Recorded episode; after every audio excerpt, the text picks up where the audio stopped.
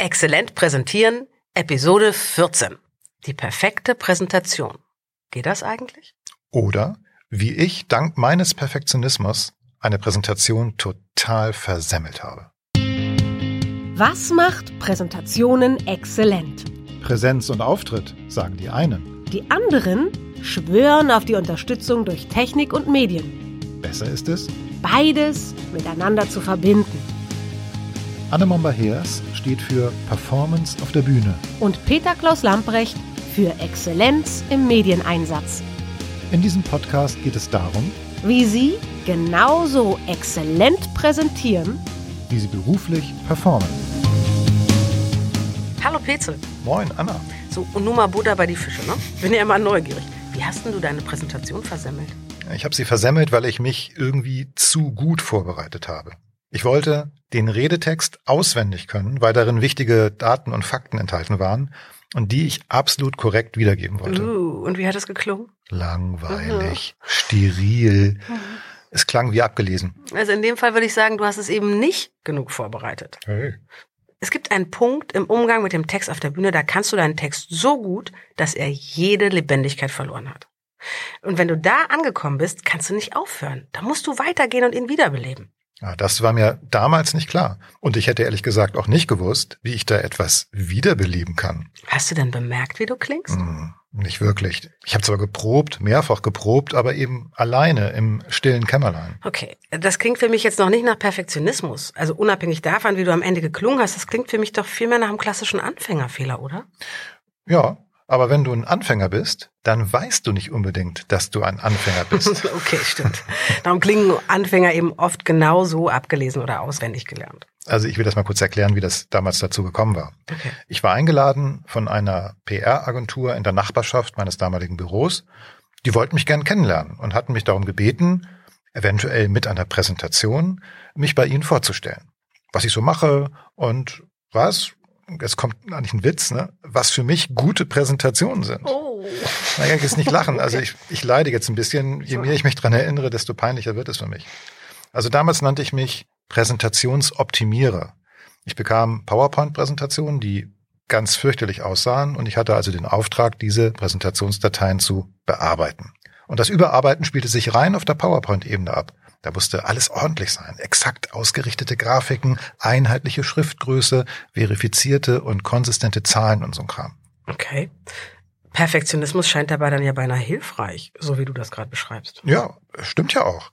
Nur damals bei dieser äh, Präsentation habe ich meine Sorgfalt oder besser gesagt diese mir selbst auferlegte Sorgfaltspflicht zum Thema meiner Präsentation gemacht. Und ich habe versucht, Sorgfalt und Perfektion eben auch in meinen Auftritt, in meine Performance zu legen.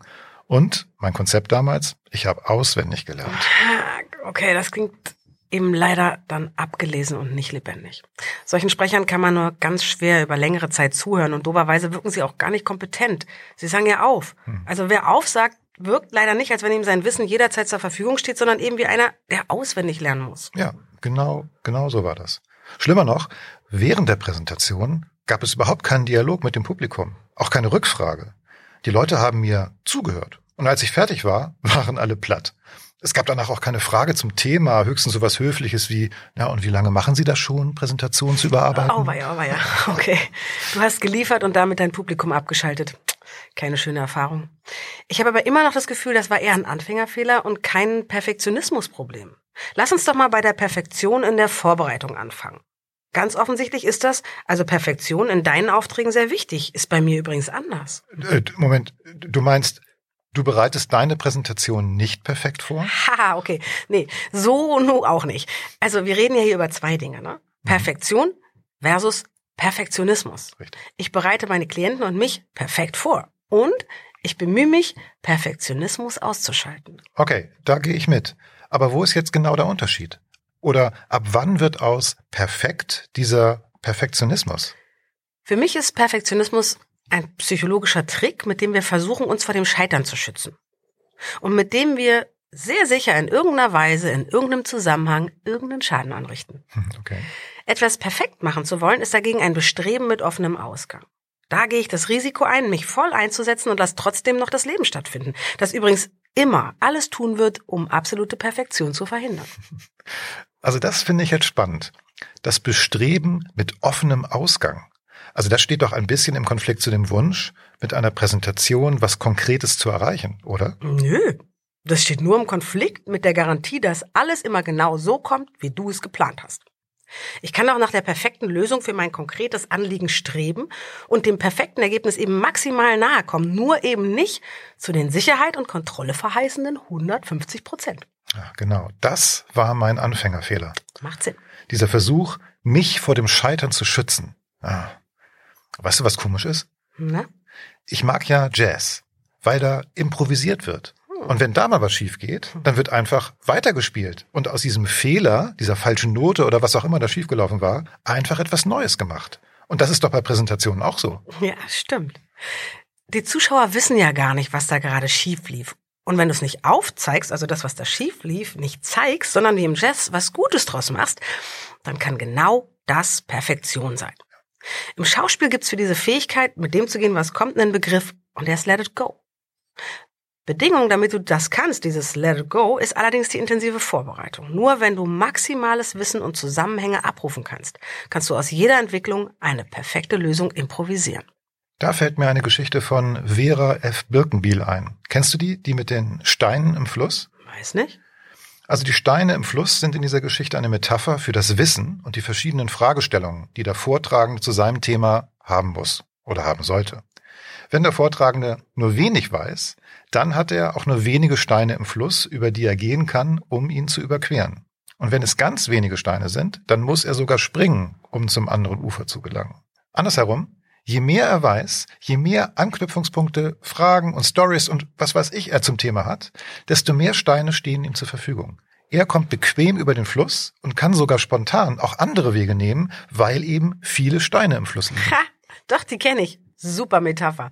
Und sie macht ja noch was deutlich, ne? Mhm. Nämlich, dass wir manchmal auch rüberkommen, wenn wir noch nicht 100 Prozent allen Wissens angesammelt haben, sondern eben nur einen Teil davon. Mhm. Dann muss ich eben springen und darauf vertrauen, dass die Steine ausreichen. Und das ist auf jeden Fall besser, als wenn ich mir so eine feste Brücke mit stabilen Geländer über den Fluss baue. Denn das dauert erstens viel zu lange.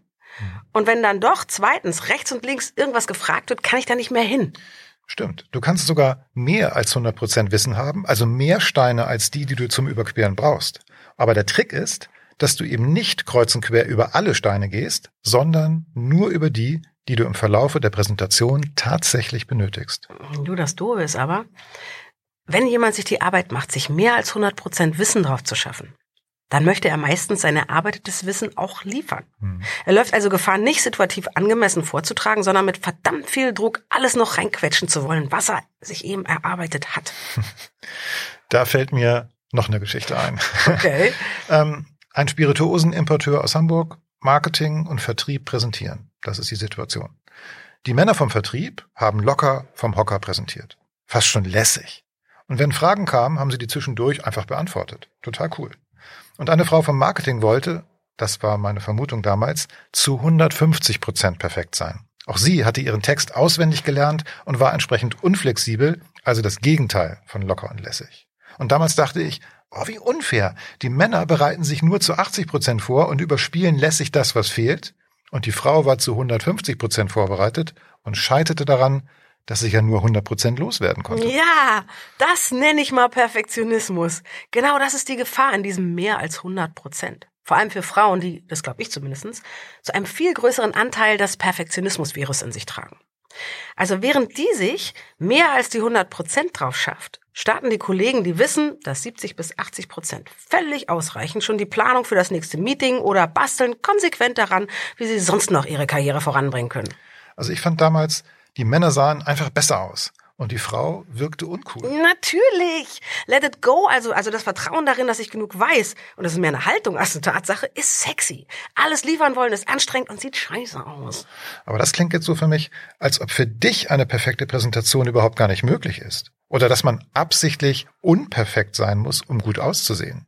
Also ich möchte ja gern zustimmen, aber ich zögere auch, weil ich in meinem Job die perfekte Präsentation liefern muss.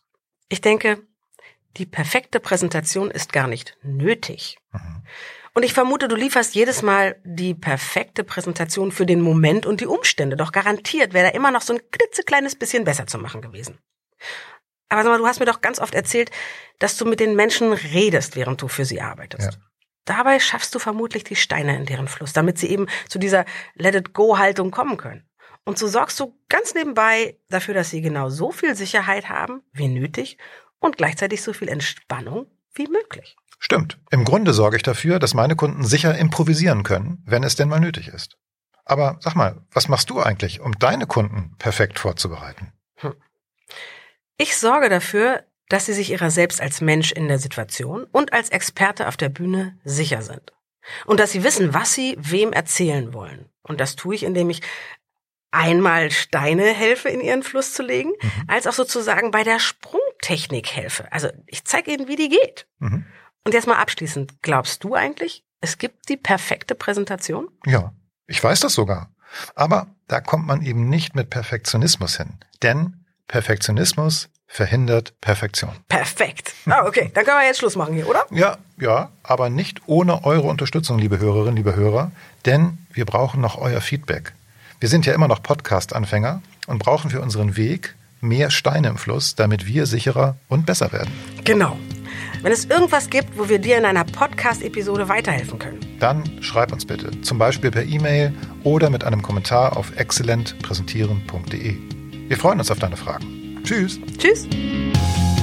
Wir haben einen Plan. Wir sind Anna Momba-Hers und Peter Klaus Lamprecht. Uns verbindet eine langjährige Freundschaft und ein gemeinsames Ziel. Ihnen die Chance zu bieten, nicht nur souverän und besser als alle anderen zu präsentieren, sondern exzellent zu präsentieren. Bleiben Sie dran, abonnieren Sie den Podcast und wir hätten noch eine Bitte an Sie. Empfehlen Sie uns weiter, indem Sie eine Bewertung auf iTunes oder Apple Music geben. Dankeschön.